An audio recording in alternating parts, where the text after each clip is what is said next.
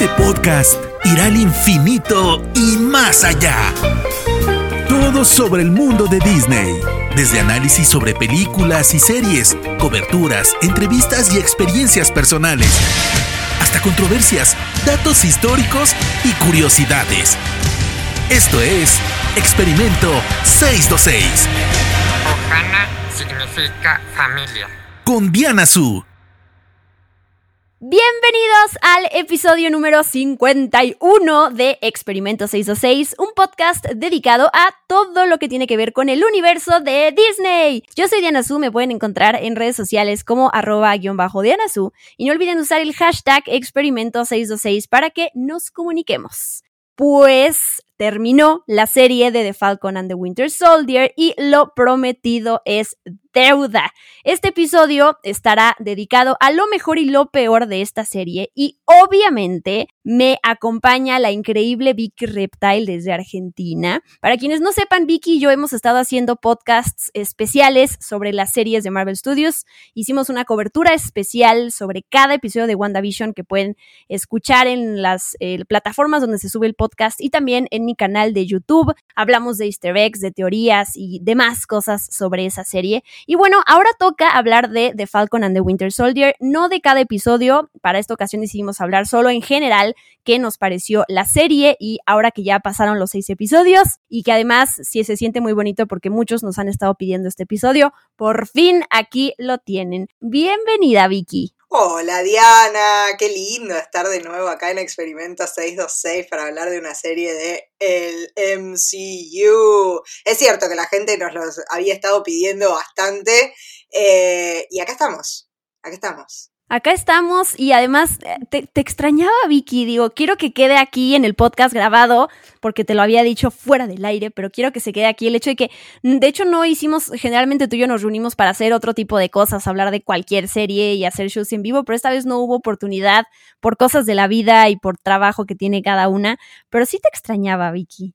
Qué bueno que ya estamos aquí juntas. Sí, yo también te extrañaba, Diana. Me hicieron falta como nuestras reuniones semanales para hablar de lo que estamos viendo y de lo que nos está pasando en la vida en general. Exacto, y además de una vez, digo, lo vamos a repetir al final de este episodio, pero ya saben que vamos a hablar de la serie de Loki, esta sí, esa sí va a ser una cobertura episodio tras episodio, así que para que eh, estén tranquilos de que no les vamos a fallar en eso y que vamos a estar superpuestas ahora sí con, con una cobertura full como lo hicimos con WandaVision. Pero bueno, a ver, no hablemos de series del futuro, concentrémonos en la serie de el momento, que es The Falcon and the Winter Soldier. Para dar un contexto rápido, ¿no? Estas series de Marvel Studios que, además de ampliar el universo cinematográfico de Marvel y conectar con las próximas películas, nos ayudan a, conocer otro costado, ¿no? Más de la vida privada y la psicología de personajes que no tienen sus películas individuales. Ya eh, supimos mucho más de Wanda Maximoff, Scarlet Witch, de Vision y ahora es el turno de Sam Wilson, Falcon y de Bucky Barnes, Winter Soldier, entre otros personajes que están dentro de, de su serie. Y Vicky, sin entrar en detalles, porque ahorita vamos a ir desglosando cada punto, pero ¿qué te pareció de Falcon and the Winter Soldier? Bueno, eh, la verdad es que no tenía tantas expectativas, tal vez, como sí tenía para WandaVision, que me parecía que tenía una propuesta mucho más original y me gusta mucho Elizabeth Olsen como, como actriz. Con The Falcon and the Winter Soldier estaba ahí como en duda si era algo que me iba a gustar, sabía que iba mucho más por el lado de la acción y qué sé yo, eh, pero me sorprendió, me sorprendió gratamente, la verdad, me gustó mucho la dinámica de los personajes, la química entre Sam Wilson y Bucky Barnes, me parece que, que estuvo buena. Quizás me parece que se desinfló un poquito al final, pero bueno, ya lo charlaremos un poco mejor a lo largo del episodio. Sí, estoy de acuerdo. A mí me costó más trabajo que a ti engancharme con la serie. Fueron además menos episodios a comparación de WandaVision. Aquí fueron seis, más largos, hay que decirlo. Y yo, yo creo que yo me enganché en el episodio cuatro. O sea, cuando ya llevábamos más de la mitad de la serie, apenas es cuando dije, bueno, esto sí me está gustando. Y sí, puedo decir al final, después de haber visto todos los episodios, que sí me gusta. Creo que tiene un buen balance entre acción y entre drama, todo lo que pasa entre los personajes pone sobre la mesa muy buenos temas, muy buenos temas y problemáticas sociales, quiero decirlo. Es entretenida, que es lo que estábamos esperando. Y sí, también quiero decir que no es para una serie memorable, ¿no? A mí, hasta que lleguemos al final del año, es cuando a mí me gusta hacer un recuento de qué cosas todavía retengo en la cabeza de lo que viene el año. Y así me doy cuenta también de qué tanto conecté con esas series. No me quiero adelantar, pero sí siento que, eh, bueno, la comparación obvia con WandaVision, porque pues es la otra, la primera serie de Marvel Studios, sí es que siento que esa serie tiene una identidad propia, ¿no? O sea, es, esa serie como que te refieres a ella y entonces te acuerdas de la manera en que construyó las cosas y que nos sorprendieron y no entendíamos. Y aquí esta tiene mucho menos de eso, aunque tiene varias cosas que destacar y ahorita hablaremos de ella. Pero sí, la verdad es que también como tú ya dijiste, me quedo, me quedo eh, contenta, entretenida con la serie más allá. Y me quedé pensando, eh, y te hago la misma pregunta a ti, ¿qué esperamos en realidad de las series del MCU, no? Porque yo dije, bueno, quiero más del estudio psicológico, quiero más conocer los personajes y pues eso no nos va a dar ninguna serie del MCU, ni, ni siquiera la propia WandaVision eh, sí habla este tema del dolor y la pérdida y todo eso y cómo lidiar con eso. Al final de cuentas sabemos que va a haber acción, que va a haber todo esto que esperamos del MCU y pues tampoco se puede pedir una perspectiva distinta que al final de cuentas creo que sí nos están dando, ¿no? Estos, estos, este nuevo formato que está aprovechando Marvel Studios, creo que sí estamos conociendo un poquito más de, pues, de la psicología de los personajes, ¿no? Un poquito más. Sí, un poquito más sí. Me parece que en el caso de, de WandaVision, que como vos decís es la comparación inevitable, sí pudieron como innovar en cuanto a utilizar este nuevo formato de otra manera, ¿no? Siento que The Falcon and the Winter Soldier es eh, un poco más de lo mismo de lo que venimos viendo hace 10 años en Marvel, que está muy bien, nos gusta a todos, digo, ¿no? Está probado el éxito de eso y a todos nos gusta pero creo que tal vez podrían sacarle un poquito el jugo a este nuevo formato que están explorando.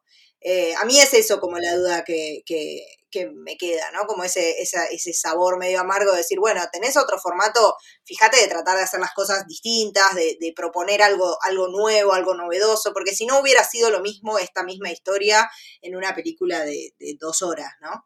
Tal cual. Y a ver, hay una cosa que, que, con la que no, no puede despegarse de Falcon and the Winter Soldier, es que WandaVision llegó antes, o sea, obviamente va a haber esta comparación y va a haber ya este punto de partida para poder eh, hablar de la serie. Si hubiera, como era, y además los planes iniciales, llegado de Falcon and the Winter Soldier antes, quizás WandaVision tampoco pues ya no lo hubiera opacado en ese sentido de buscar su propia identidad, porque además de Falcon and the Winter Soldier se hubiera llevado toda esa eh, añoranza que teníamos por regresar al MCU después de que no hubo más películas, después de la pandemia, de todo lo que sucedió, ¿no? Que eso se lo llevó WandaVision, además de este nuevo formato y de esta manera de innovar dentro de este universo, que pues al final se perdió esto la serie y, y no podemos hablar también tratándonos de imaginar cómo hubiéramos sentido esa serie, más allá de analizarla, porque en análisis pues viene igual, pero también parte, la parte emocional de no estar esperando un producto tanto tiempo, ¿no? Como sucedió después de Wanda, entre WandaVision y la última que fue la de Spider-Man, ¿no? Far From Home.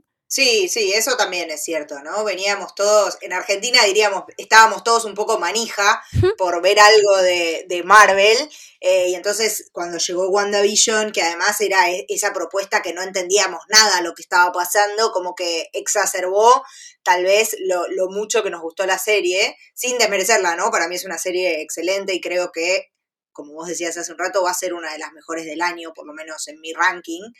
Eh, y acá estábamos, ¿no? Como que había terminado WandaVision, pasó creo una semana y a la otra ya estábamos viendo The Falcon and the Winter Soldier. Eh, así que sí, es cierto, no, no teníamos como esa expectativa tan ardiente por ver algo de Marvel como sí pasó con WandaVision. Eh, pero bueno, nada, también me parece que, que, a mí por lo menos lo que me pesa es eso, ¿no? Es, que la propuesta de WandaVision fue tan original y esta la siento tan réplica de, de, lo que vimos en las películas hasta ahora, que es como que digo, mmm, pero se podía elegir otro camino y, y no lo hicieron, ¿no? Y tú mencionaste ya eh, eso de que el último episodio no te pareció que estaba a la altura de los pasados. Y con eso yo entonces quiero retomar la calificación de la serie en Rotten Tomatoes por episodio. Siempre hago el comentario, no es que Rotten Tomatoes sea mi Dios y entonces yo solo me base en las calificaciones que pone, ¿no? Sabemos cómo funciona el sitio, que reúne eh, data y que reúne eh, críticas de todos lados y entonces hace una un promedio de lo que, cómo califica una serie, una película, la crítica y la audiencia, ¿no? Pero bueno, a mí sí, es un referente para mí Rotten Tomatoes, me gusta meterme a, chismear lo que opina la gente y tal cual, eh, por parte de la crítica, los episodios de, de, Falcon and the Winter Soldier en Rotten Tomatoes empieza el primero con un 93%, el segundo con 100, el tercero con 85, el cuarto con 90, el quinto con 100 y el sexto con 64%. O sea, ahí eh, si estamos viendo además esto que dice Vicky, con lo que opina la crítica en general, pues estamos encontrando un patrón. Eh, tiene, tiene sentido lo que, lo que está comentando Vicky. Y pues sí me gustaría hablar, antes de meternos en la serie, quiénes están detrás de The Falcon and the Winter Soldier como showrunners, como guionistas y todo eso. Sí, tenemos a Malcolm Spellman como showrunner del programa y tenemos como guionista a Derek Kolstad, que es uno de los que estuvo involucrado en John Wick. Y además tenemos como directora de toda la primera temporada a Caris Cogland, que es quien estuvo detrás de The Handmaid's Tale. Así que es, un equipo interesante, diverso, me parece por lo menos, eh, que bueno, le tocó contar la historia de, de el pasaje del manto del Capitán América. De los personajes y sus actores, ¿cuál fue tu favorito y cuál fue el que menos te gustó? Bueno, yo creo que qué difícil elegir el que más me gustó, porque mi corazón me dice que diga Bucky Barnes, pero... Ok, está bien. Desde la parte emocional. Puedes hablar desde la parte emocional y de la parte racional. la parte emocional quiere votar a Sebastian Stan para todo. Eh, pero la parte racional quiere decir que el personaje que más le gustó fue el de John Walker hecho por eh, Wyatt Russell. La verdad que creo que es el personaje que, por lo menos me dio más matices, me dio más material para cortar, como que logré empatizar con él, con su locura, con sus miedos, eh, y me parece que es un gran actor Wyatt Russell. Eh, así que si tengo que elegir uno racionalmente, creo que el personaje que más me sorprendió y me gustó fue el de John Walker pues no me quiero ver repetitiva, pero no me queda de otra porque yo también elegí a John Walker interpretado por Wyatt Russell como mi personaje favorito, que eh, todo esto que dijiste, más además todas las preguntas que, acompañan a este personaje, ¿no? ¿Cómo te ganas a la gente después de que eh, eres elegido como el sucesor de, del Capitán América? ¿Cómo conservas el poder una vez que lo tienes? ¿Hasta dónde, no? Las decisiones que puedes tomar y cómo estás en el ojo público todo el tiempo. Este, este final de episodio, cuando él está parado y, el escudo del Capitán América eh, tiene sangre, es de la es mi escena favorita totalmente de Falcon and the Winter Soldier y está él involucrado, ¿no? Entonces, sí, leí, leí también ahí en, redes sociales que él le daba pues mucha gracia, todas las críticas que recibió y los ataques de, de, gente que decía, tú nunca vas a llegar a ser Capitán América. Y bueno, es lógico, ¿no? Ninguna persona siento que, que fuera el sucesor de estos superhéroes podría ganarse al público tan rápido, ¿no? O sea, sería algo muy raro.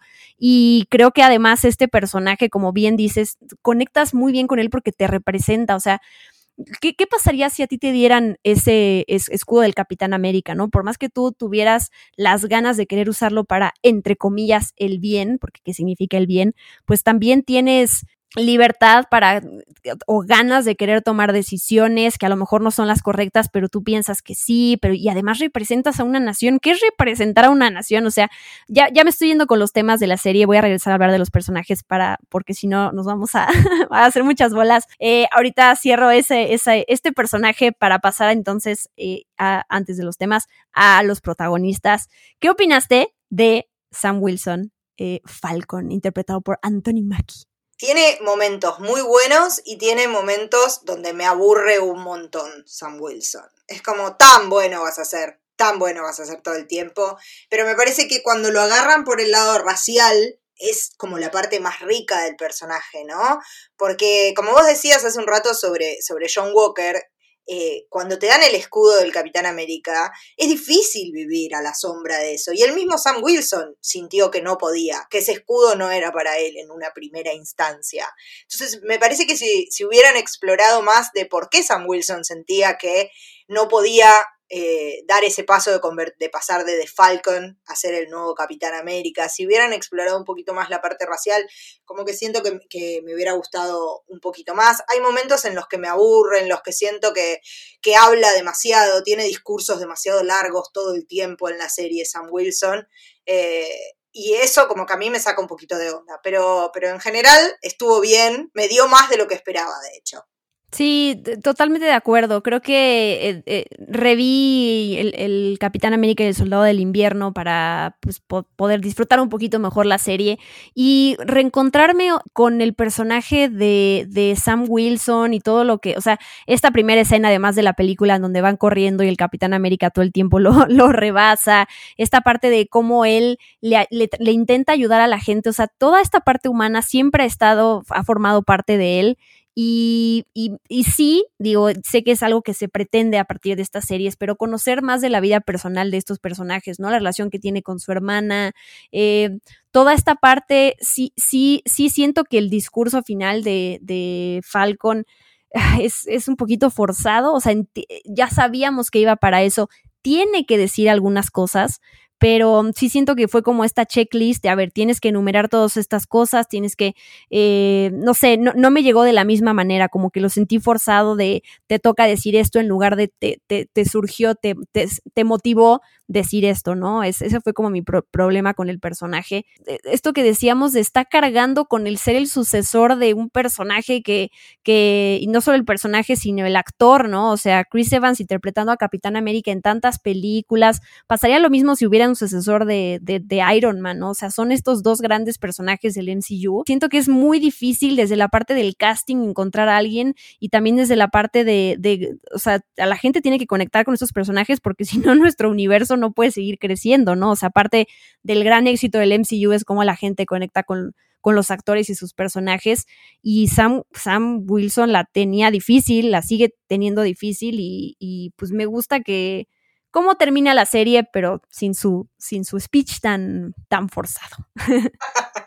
coincido, coincido. Me, me llama mucho la atención esto, ¿no? De que cueste tanto como reconectar con el personaje cuando cambia de rostro, porque es algo que en los cómics pasa todo el tiempo, digo, ¿no? Eh, van cambiando los personajes que son el Capitán América o, que son Falcon o que esto, que lo otro, se van modificando a lo largo de la historia de los cómics desde que empezaron y no siento que ahí haya tanta resistencia como hay por ahí en la pantalla grande y ahora en la pantalla chica, ¿no? Eso habla del cambio de formato y cómo modifica la experiencia y por qué a veces cuando, cuando hablamos del MCU nosotras recalcábamos mucho en WandaVision que está inspirado en los cómics, pero que no es una réplica exacta y evidentemente no es lo mismo porque la experiencia para quienes lo consumen no es la misma que cuando consumen un cómic, ¿no? Sí, creo que ese punto que acabas de tocar es súper importante y te, dejo hablar de, de tu amor, de Bucky. Mi amor, mi amor Bucky Barnes. Sí, me, es un personaje que siempre me gustó, digo, mi película favorita creo del MCU siempre fue El Soldado del Invierno, seguida muy de cerca por Doctor Strange, pero pero creo que es una de mis películas favoritas desde siempre. Me gusta el personaje de Bucky, es un personaje atormentado, ¿no? Eh, que, pobre tiene una vida eterna ahí eh, de sufrimiento porque es consciente de todo el daño que hizo, aún sin querer hacerlo. Eh, que fue manipulado y utilizado por todo el mundo, que fue temido por todos y que parece que, que, solo lo sacan ahí a relucir cuando hay que ir a pelear, ¿no? Lo hemos visto esto varias veces y que ha perdido la única familia que le quedaba, que es eh, Steve Rogers. Entonces, un personaje perdido en una modernidad que, que, que, bueno, que es nueva para él y que ha cambiado tanto la vida en todos estos años, ha cambiado él tanto y que tiene que volver a encontrarse y que tiene que encontrar su lugar en el mundo. Eh, me gusta mucho el trabajo de Sebastian Stan, me parece que, que, a pesar de que no le han dado grandes momentos en la serie, eh, él logra hacer algo mágico con, con, Bucky Barnes, lo queremos, nos causa gracia, nos causa ternura, sufrimos por él, empatizamos todo el tiempo con el personaje. Sin embargo, tengo que decir que en la serie me parece que el final de Bucky eh, es bastante mediocre, ¿no? Como que le fal para mí le faltó resolución al personaje ahí, ojalá sea porque si va a haber una segunda temporada de la serie esté más centrada en él o que lo vamos a ver en alguna otra película o no sé, pero sí siento que al final un poquito lo dejaron de nuevo de lado para centralizarse en el discurso larguísimo de Sam Wilson. Eh, pero bueno, en general me gusta mucho Bucky Barnes como personaje, el soldado del invierno, me gusta cómo trabaja Sebastián Stan. Así que aplauso, medalla y beso para él. no voy a faltar el beso, ¿verdad, Vicky? Claramente, claramente. Fundamental el beso. Sí, yo creo que también este personaje además tiene este momento de redención eh, que, pasa un poquito con el, con el varón Simo, que ahorita hablamos de él, aunque él sea por el lado de, villano, que, que, me gusta que hayamos llegado a ese momento en donde él finalmente habla con, más bien, confiesa que mató a esta persona querida, eh, no más, no me acuerdo, ¿cómo se llama el personaje, el señor este que convive todo el tiempo con él? Y le parte el corazón, ¿sabemos? Yo tampoco me acuerdo cómo se llama. Diana, ¿por qué me haces preguntas que no lo sé? No importa. No, pero yo también, sí, te, te, pasé la bolita, ¿viste? Me quise desentender de la ignorancia y te dejé a ti también mal parada. No importa, no se entiende, ¿no? Eh, me gusta eso, pero igual que tú, o sea, siento que fue como, como sí le dieron, entiendo que además el nombre, el título de la serie cambia a final de Falcon a Capitán América, pero también siento que venían desarrollando sus personajes de la misma manera y de repente como que le dieron un final muy, muy abrupto a Bucky, o no, como, como más ambiguo, como de, bueno, hizo esto y lo demás es como de, no sé, siento que se les olvidó, no supieron ahí como, eh, o sea, sé que lo vamos a seguir viendo en películas y que no es que va a haber un cierre completo a su historia, pero sí, sí sentí también esa parte como que se quedó ahí atrás de, de, Falcon o de Capitán América y no le dieron ese cierre, la misma fuerza que tuvo Sam Wilson tristemente. Pero bueno, ni modo. Al final, a mí lo que me deja tranquila con todas estas series que estamos viendo es que vamos a seguir viendo el desarrollo de los personajes en las películas, aunque tengamos que esperar tiempo, pero pues por lo menos sabemos que llegarán. Y ahora sí, vamos con Daniel Brühl, que interpreta al varón Simo y que además para mucha gente se, se llevó la escena de esta serie que fue el bailecito. Me encanta, me encanta Daniel Brühl. Creo que, que, cuando supimos que iba a volver a aparecer, todos aplaudimos. A mí me parece un actor excelente y creo que se ha destapado completamente en esta serie. Se lo tomó con, lo habíamos visto como villano, villano, ¿no? Eh, y ahora lo vemos como un personaje con muchos más matices, mucho, mucho más simpático, siento que es. Eh, y en algún momento yo creo que todos estuvimos un poquito hinchando por el varón Simo. Fue como, sí, que Simo le salgan las cosas bien. Eh, con muchos recursos, muy inteligente, carismático. A mí la verdad es que es un personaje que me divirtió mucho y siento que los mejores episodios casualmente son aquellos en los que él está. y aquellos en los que él no está un poquito se caen. ¿No? Eh, siento que su incorporación en la serie le dio otra fuerza, además, bueno, está, está muy relacionada con, la historia de Bucky también, ¿no? Creo que fue como un anclaje para él, y esa última escena entre los dos, cuando Bucky lo entrega a las Dora Milash, me parece que, es fuerte, ¿no? Es como un cierre de una etapa para Bucky. Eh, me gustó mucho, no sé si a usted te gustó tanto el Barón Simo. Sí, o sea, me, pareció simpático. Siempre me ha gustado Daniel Brühl como actor, la verdad, y me, me, da gusto verlo. Y sí, me, me, gusta esta tercia que hace, ¿no? E, e, esos momentos de fricción que ya están teniendo los personajes de Falcon y, el, y de Winter Soldier, se le suma Baron Simo, que es también como esta, este descanso que, mete chistes también y que mete también esta fricción y que además te mete como esa incógnita de, híjole, a ver en qué momento los va a traicionar para poder escaparse, ¿no? Entonces sí siento que, que le añade y le suma a la serie y a esta pues parte de estas hazañas que pasan estos dos personajes principales, la verdad es que sí fue, sí fue una buena adición al programa. Y me pasa lo contrario eh, con Sharon Carter, con, Emily Van Camp, que digo, viendo la escena post créditos y sabemos que va a tener, creemos, un papel más importante más adelante por lo que significa su personaje, pero antes, eh, ahorita vamos a hablar de eso cuando hablemos de, de cómo cierra la serie y cuáles son todas las tramas que quedan abiertas, pero ella, no sé, no, no, no, me, no me terminó de convencer mucho Sharon Carter. Eh, entiendo dónde estaba parada después de lo que pasa en las películas y de Civil War, pero mm, no sé, no, no sentí esa misma conexión que tuvo Baron Simo con, con los protagonistas. ¿A ti qué te pasó con ella? Sí, me pasa lo mismo. Siento que es un personaje que estaba olvidado y, tapado por el polvo en el universo MCU y que lo reflotaron un poquito para esta serie. Y la verdad es que mm, nadie se acordaba de Sharon Carter, ¿no? Es como a nadie le estaba extrañando, básicamente. Eh, no, no es un personaje que, que, me haya interesado demasiado. De hecho, me, me sorprendió la escena post créditos eh, después, si querés, lo profundizamos un poco más, porque sentí como que en general las escenas post-créditos pienso en las de WandaVision, pero también pienso en las de las películas. Son escenas que te dejan el hype por las nubes. Y fue como, ah, bueno, sí, qué bueno que Sharon Carter sea una doble agente. Chao, me olvidé mañana.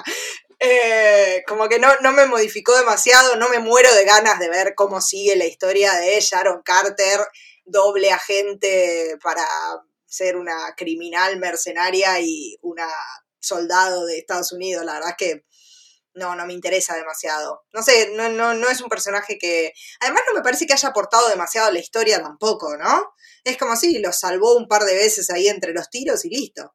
No hizo mucho más. Tal cual, ese es el ejercicio que yo hago. ¿Qué hubiera pasado si en estas escenas eh, no hubiera aparecido Sharon Carter? No, sí, a lo mejor lo salvó de unas cuantas balas, o sea, sí, en términos de acción necesitaban al personaje, pero ya como, como narrativa en general de qué le aportó, si te dejó intrigado, si siento que eh, no, no, no, no fue un personaje que, que yo dijera, o sea, podías borrar y sustituir lo con otra cosa. Y digo, no es culpa para nada de la actriz, sino es, es el desarrollo del personaje dentro de, de estas problemáticas que tenían estos eh, protagonistas, porque además de repente deja de salir y de repente la meten, yo siento que como un, como, como de esas eh, muletillas o como excusas de necesitamos que alguien aparezca a ayudarlos o a darles una clave o algo, entonces metamos al personaje de, de Sharon Carter, ¿no? O sea, siento que está como bastante flojita su, su participación y de nuevo no es culpa de ella, sino de la construcción de su personaje y como las excusas que le dieron para insertarla de repente es como de, ah, ok, está bien.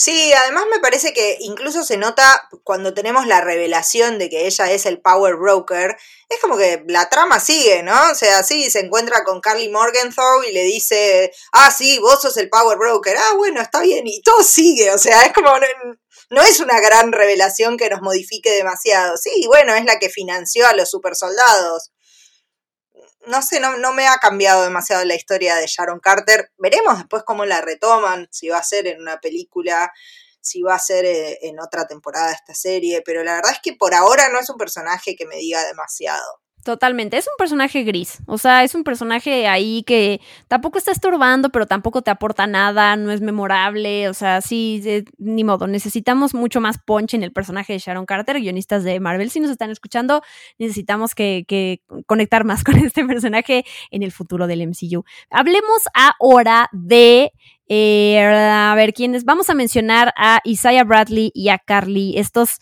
personajes que voy a... No, ¿sabes qué? Los vamos a dejar al final porque con ellos voy a conectar con algunos temas que, que se, tratan en la serie. Vamos primero con las apariciones de estas guerreras de, de Wakanda, ya mencionaste tú. Sí, Milaje, Milaje. La verdad es que no lo sé, pura Milaje.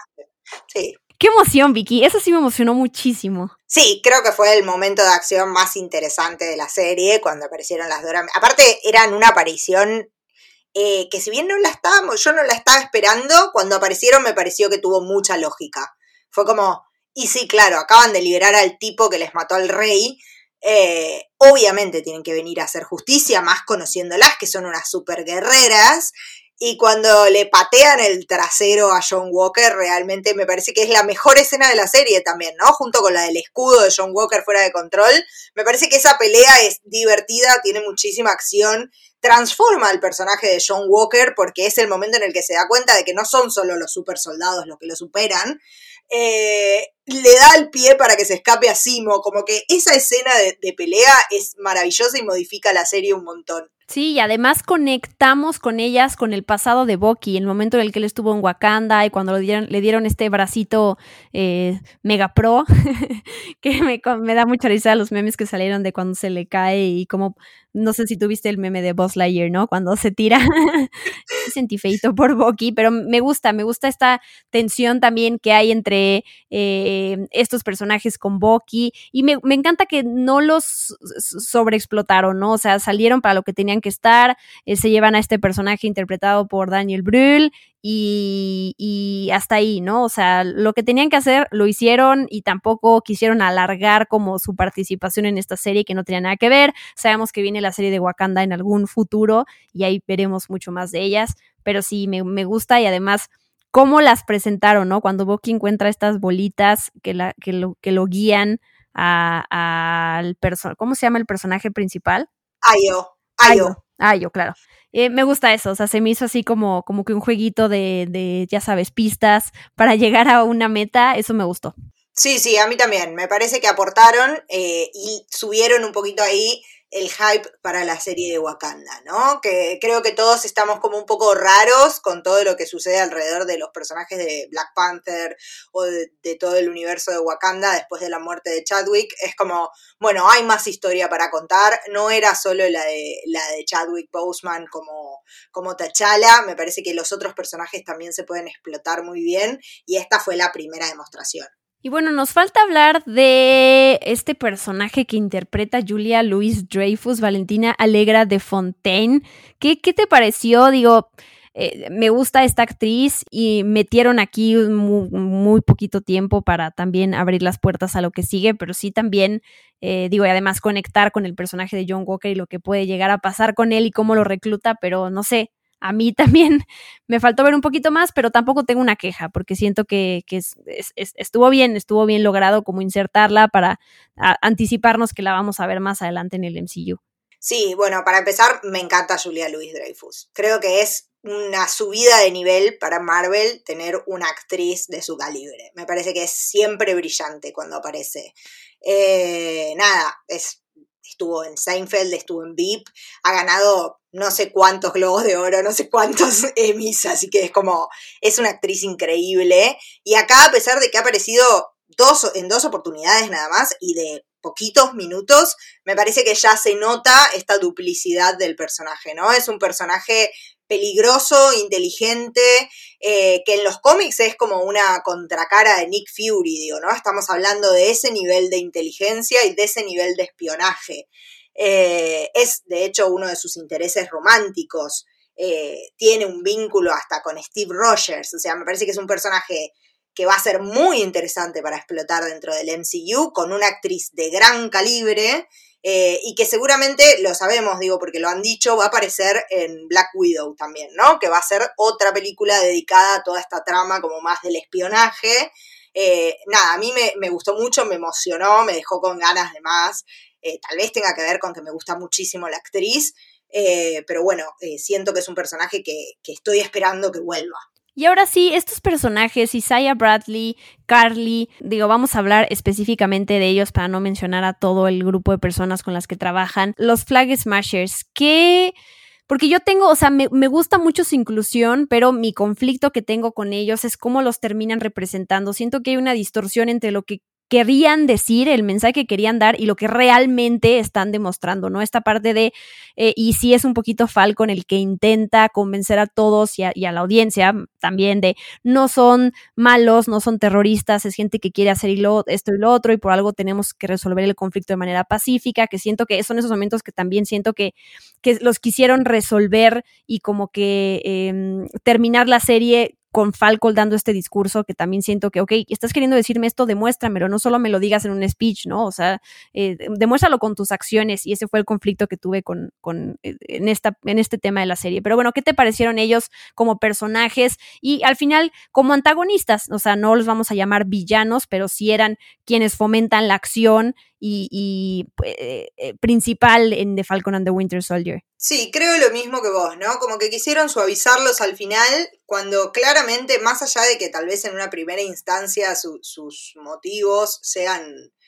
nobles, eh, son terroristas, ¿no? Mm, son personas que volaron un edificio con personas adentro, no hay otra forma de llamarlos, básicamente. Me parece que por menos, tal vez, a otros personajes en el, en el MCU se los ha condenado para siempre, eh, y acá como que teníamos a Sam Wilson tratando de calmar las aguas, eh, de hecho, el, personaje original de los cómics de Flag Smasher eh, es, un, es un terrorista, o sea, es un hombre que no cree en las naciones, que decide a través de un grupo armado eh, cometer actos de terrorismo. Y acá me parece que Carly Morgenthau, un poco tal vez más noble eh, y, con una idea menos clara, ¿no? No, se pronuncia necesariamente antinacionalista, pero hace más o menos lo mismo. Eh, sí, yo también al final sentí como me están queriendo hacer sentir lástima por un personaje sumamente violento que mató a otro, que voló un edificio con gente adentro. O sea,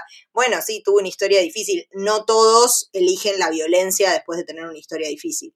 Es que eso, siento que ese conflicto en general eh, tiene sus matices y lo tienen también los grupos, por ejemplo, digo, ya pasando a los temas de The Falcon and the Winter Soldier, ¿no? Esta parte de el terrorismo, la parte de la migración, la parte de, de cambiar la existencia de los símbolos y quién puede llegar a tomarlos y, idealizar toda esta parte y admirar a una sola persona que representa a toda una, pues a, a toda una sociedad.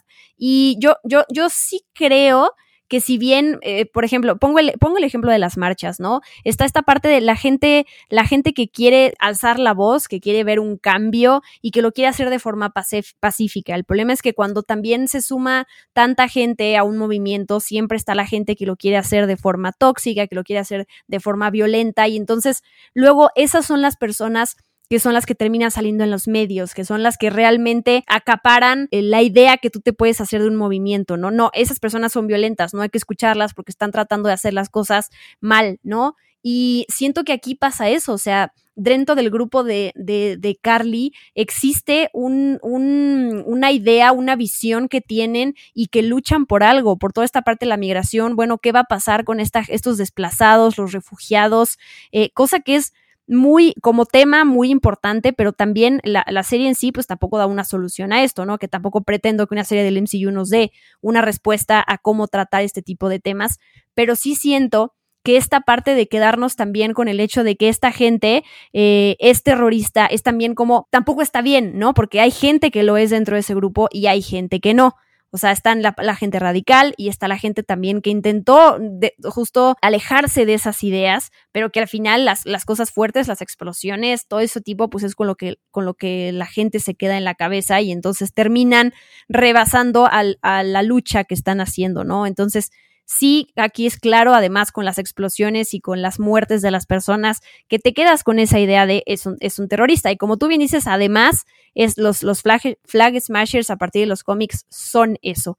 Pero como e, este es el conflicto que yo tengo, ¿no? Esta parte de reducir todo a un berrinche, este, que se justifica muy rápido al final o que se intenta justificar, pero si hay mucha gente que se quedará con esto de, ah, esta gente que no pertenece aquí es mala, eso me causa mucho conflicto, ¿me explico? Sí, sí, yo creo que tenían la posibilidad de plantear una discusión realmente en un tono de, de grises, ¿no? Porque es como vos decís, están hablando de eh, las movilizaciones de poblaciones que están en riesgo, gente que de repente pudieron utilizar después del snap de Thanos y que ahora la van a descartar, la van a desplazar cuando vuelven los otros. Digo, es, es muy fácil hacer un, como una, una comparación con los refugiados hoy en día, de dónde los van a poner, qué van a hacer con ellos, por qué nadie se hace cargo, por qué nadie les hace un lugar en las sociedades actuales, etcétera.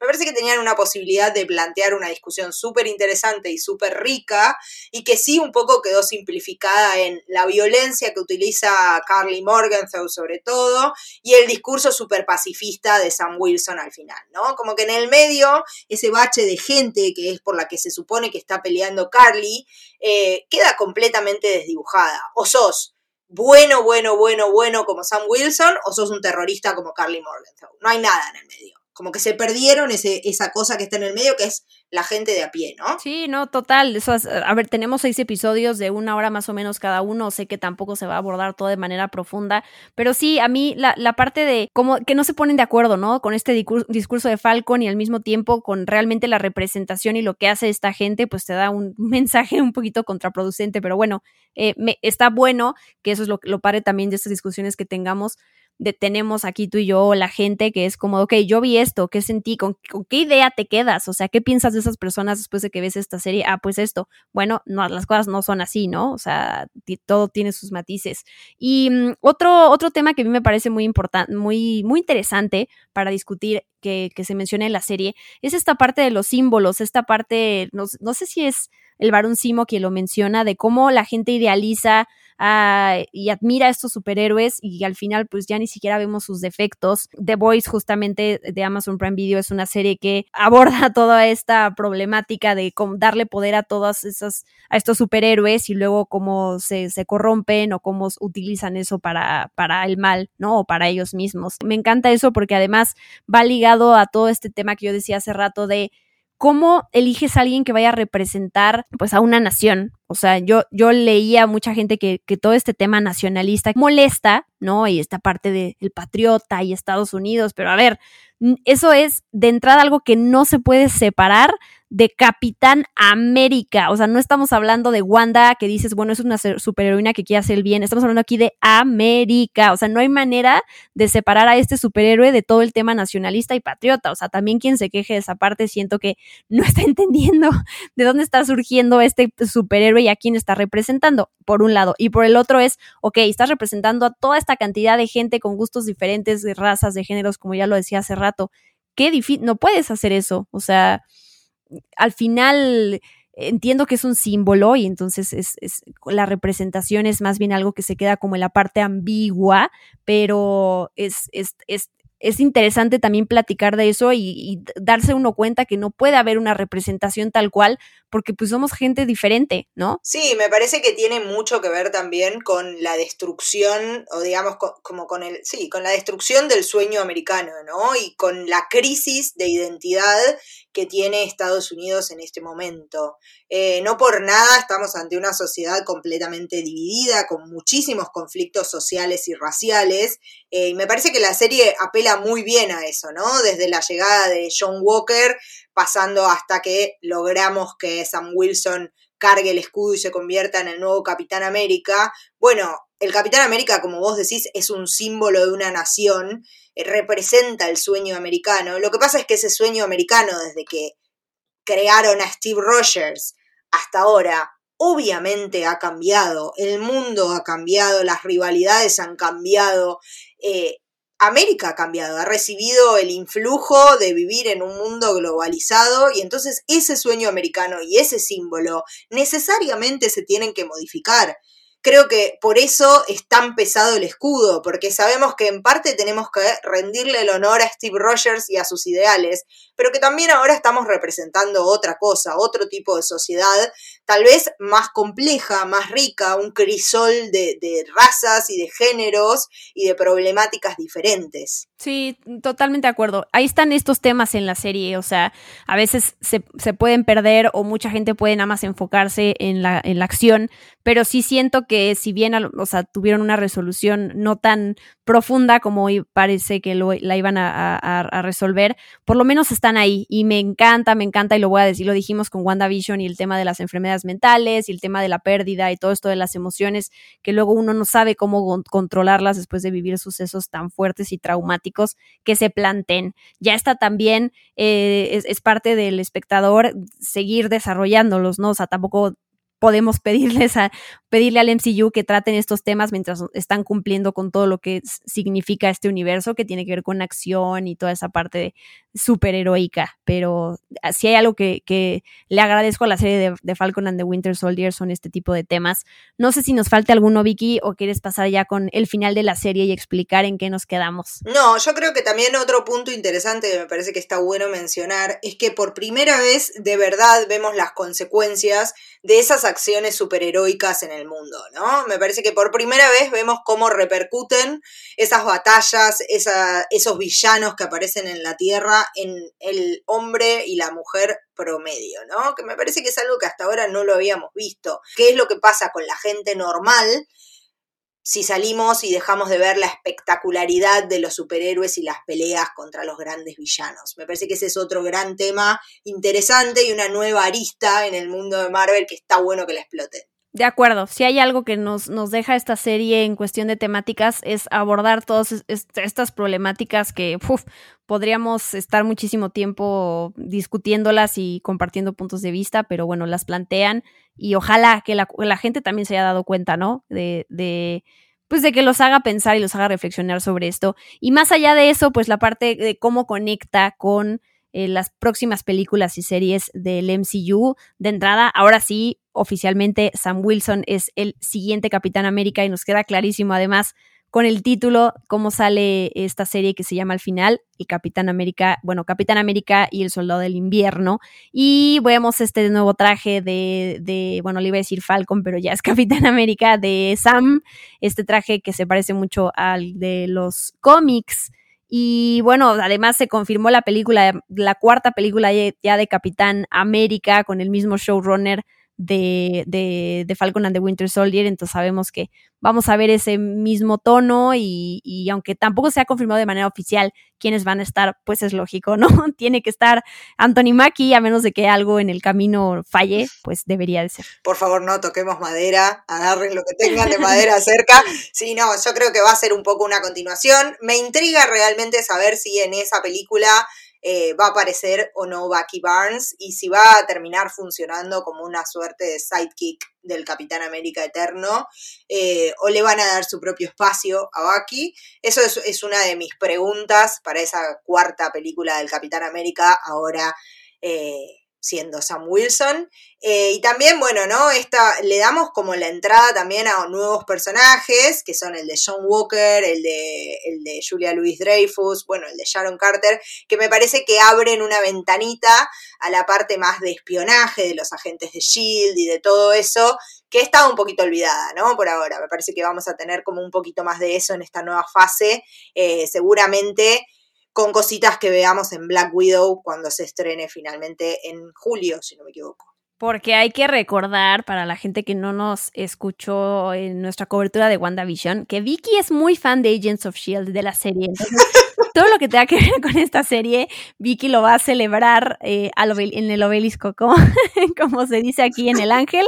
Allá en Argentina se dice así, ¿no? Exacto, exacto. Todo se celebra en el obelisco acá. Eh, sí, me, gusta la parte de espionaje. Eh, me parece además que, que, va a ser interesante ver estos personajes con, con tanta duplicidad, ¿no? Que no son necesariamente villanos, sino que son personajes muy inteligentes y que se mueven por su propio deseo, digamos, ¿no? Así como Nick Fury eh, tiene la, capacidad de traspasar todas las reglas para hacer lo que él cree que es lo que se necesita. Me parece que tanto el, personaje de Valentina Alegre de Fontaine como John Walker, como el personaje que, va a interpretar Sharon Carter de acá al futuro, son personajes que van a moverse con una moralidad dudosa. Eh, y eso está, está buenísimo. Personajes que no sean ni blancos ni negros, me parece que está buenísimo. Sí, para retomar esto que tú decías del personaje de Sharon Carter, que sabemos al final de esta serie que es este Power Broker, que en los cómics la identidad del Power Broker generalmente se asocia con un hombre de negocios que se llama Curtis Jackson, que se benefició dando superpoderes a la gente. Eh, John Walker, ya que estábamos hablando de este personaje, en los cómics obtuvo tal cual sus poderes de este personaje. Aquí pues cambia la cosa porque ya sabemos de la adaptación del cómic a la película, pues muchas cosas eh, se, se pierden en el camino, pero bueno, esto nada más es para que sepan qué pasa en los cómics. Este Power Broker tiene un historial de ayudar a crear supervillanos. Entonces, bueno, esto podría hablar un poquito de dónde, por dónde podría el personaje de Sharon Carter y cómo puede forjar vínculos, pues con tal cual los villanos y, las futuras entregas de este universo del MCU. Y ahí veremos qué pasa pero pues primero tiene que, como ya dijimos hace rato, este personaje tiene que ganarse mi cariño como villano. Yo creo que al igual que, que John Walker, que no podemos definirlo por más que lo odiemos, ¿no? Lo hayamos odiado desde el minuto cero que salió con el traje del Capitán América, creo que no podemos tacharlos de villanos así de una. Me parece que van a ser personajes moralmente dudosos, pero que tienen cierta idea de, de lo que quieren y de lo que creen que está bien, que después veremos si es así o no, que están decididos a romper muchas reglas. El Power Broker es un mercenario en los cómics y bueno, Sharon Carter hasta ahora por lo que vimos de sus actuaciones en Mandripur, también es un poco una mercenaria. Indirectamente lo crea John Walker también, porque ese serum que se termina tomando o inyectando John Walker viene de ella, ¿no? Ella fue la que financió la investigación para que se crearan los supersoldados. No lo hizo a propósito, pero ese serum, ese serum de supersoldado salió de ahí. Eh, entonces me parece que, que, van a ser personajes ahí, dudosos. No sé si los podemos llamar villanos. Sería raro que Sharon Carter sea una villana hecha y derecha, ¿no? Estaría buenísimo igual. Capaz que hasta le tendría un poco más de respeto. Bueno, perdón, me sentí muy regañada con tu comentario. Perdón por eh, haber tachado a Sharon Carter de villana, no lo voy a volver a hacer, Vicky. es cierto. eh, no, no, pero más allá de eso, yo también lo pensé al final. Dije, ¿no? Es como, bueno, es una, casi digo una mala palabra, ojo, ¿eh? es muy es muy maldita porque sale ahí, le consigue Sam Wilson todo bueno, el perdón y bla, bla, bla, el indulto, y sale ya destinada a vender todos los secretos del Estado y del ejército al primer postor que se le cruce. Digo, no está muy bien eso, pero también es un personaje que pensando en que estuvo olvidado no solo por el MCU en cuanto a cuestiones de que no apareció nunca más, sino también por los otros personajes dentro de, la trama, digamos, bueno, no la culpo de que no sienta ningún tipo de lealtad por esa gente. Claro. Entonces, me cuesta, me cuesta un poco llamarla villana, eh, pero sí creo que se van a tener que enfrentar a ella en el futuro, sí, estoy segura. no, estoy totalmente de acuerdo, era, era, una broma nada más, era, era un chascarrillo, Vicky. Pero bueno, hay otro personaje muy importante que también se queda ahí abierto, que es Joaquín Torres, que es de Dani Ramírez, que es este soldado con el que trabaja Sam a principios de la serie. Y en los cómics él se convierte en Falcon. Después de que Sam se convierte en Capitán América, él pasa a ser Falcon. De nuevo, es en los cómics, entonces eh, no sabemos qué vaya a pasar en las películas, pero bueno, es un personaje. Me gustó también eh, este muchacho simpático y, espero que siga formando parte del MCU. Veremos qué pasa, pero ahí se queda abierto todo. Sí, sí, de hecho cuando John Walker le arranca las alas a, Sam Wilson, él se las deja a, a, Joaquín Torres, ¿no? Se las deja ahí que le dice, eh, te estás olvidando las alas, y él le dice, bueno, quédatelas. Y ahí es como que ya me están abriendo la puerta para que yo piense que va a ser el nuevo Falcon. Claro, estaría buenísimo. Ahí, digo, seguramente, pero como, como tú dices, hay que esperar a ver por dónde se desarrollan los personajes. Y bueno, antes, para cerrar este podcast, recordar que sigue en el universo cinematográfico de Marvel de, entrada, eh, seguramente esta semana, debe, así como pasó con WandaVision, debe de salir el episodio especial del detrás de cámaras de Falcon and the Winter Soldier, eh, que es Assembled the Making of de esta serie. Me imagino que así va a pasar también. Eh, ya dijimos que se confirmó Capitán América 4, que falta, ¿no? Porque de todas, de este calendario de películas que sabemos que ya vienen, pues esta todavía apenas se confirmó, entonces no sabremos en qué momento la van a meter. Y bueno, que ahí viene el 11 de junio. Loki. Así es, y después tenemos Black Widow, el 9 de julio es, acá en Argentina, si no me equivoco. Sí. Eh, y Shang-Chi. Shang-Chi, exacto, en septiembre, ¿no? En septiembre, en octubre. Eh, sí. Shang-Chi el 3 de septiembre, Eternals el 5 de noviembre, Spider-Man No Way Home, es la tercera parte con Tom Holland el 17 de diciembre. Y bueno, todavía no se han confirmado las fechas de estreno de, las próximas series del MCU. Eh, tenemos esta de What If, que va a ser animada, eh, Mrs. Marvel, Hawkeye, que son las que podrían llegar este año todavía, no sé, esperemos después de Loki, eh, porque bueno, ya tenemos varias películas en puerta, pero no se ha revelado la fecha de estreno de estas series, así que a ver qué pasa. Sí, de hecho, en cuanto a Hawkeye, cuando fue el estreno de The Falcon and the Winter Soldier, eh, fueron los, los actores, ¿no? Jeremy Renner y ahora no me va a salir el nombre de, quien hace de su hija, eh, estuvieron ahí haciendo un mensajito especial junto con Elizabeth Olsen y qué sé yo para, para The Falcon and the Winter Soldier, así que yo creo que es la que está más cerca de llegar, me parece, después de Loki. Eh, sí, le tengo ganas a esa serie. También Jeremy Renner me cae muy bien, eh, así que tengo ganas de verla. Algo más, Vicky, eh, y si no tienes algo más, ¿dónde te puede encontrar la gente? ¿Dónde te puedes seguir? Y ser tu amiga. Bien, la gente puede ser mi amiga a través. La gente puede ser mi amiga si es fanática de Agents of Shield, si no, no. No, bueno, me pueden encontrar en Twitter y en Instagram como arroba VickyReptile, me pueden encontrar escribiendo artículos obviamente para Spoiler Time y en el podcast que ver una vez por semana, recomendando ahí series, pelis en menos de 10 minutos. ¡Woohoo! Muy bien, Vicky. Muchísimas gracias. Es un gusto de verdad hacer estas coberturas especiales contigo y tenemos que prometernos, bueno, Loki ya lo prometimos al público y a nosotras mismas, pero también hacer de otras cosas porque hacemos una buena dupla, ¿no creen, gente? Echándome flores a mí misma y a ti. Digan que sí. En los comentarios. digan que sí, digan que sí que hacemos una buena dupla si nosotras nos ponemos contentas. Están obligados, por favor, sí, sí, sí, necesitamos motivación allá afuera. Muy bien. Pues muchas gracias Vicky, gracias a todos los que nos acompañaron. Ya nos contarán qué opinan sobre nuestras opiniones tal cual, porque si hay algo padre que también hubo en WandaVision es qué opinaban sobre lo que nosotras opinábamos, qué les parece que no, que no se dieron cuenta de la serie, eh, que no sé, los hicimos reflexionar en algo o no, o si disfrutaron tal cual de Falcon and the Winter Soldier. Eh, ya lo dije 45 veces, pero gracias por acompañarnos en este especial de Experimento 626.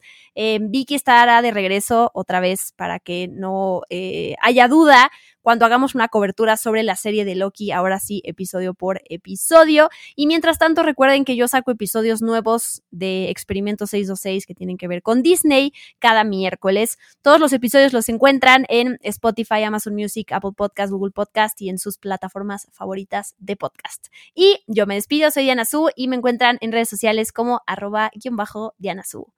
Bye bye.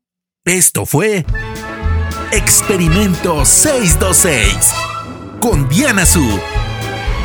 Gracias por acompañarnos. Los esperamos en el próximo episodio. Hakuna Matata.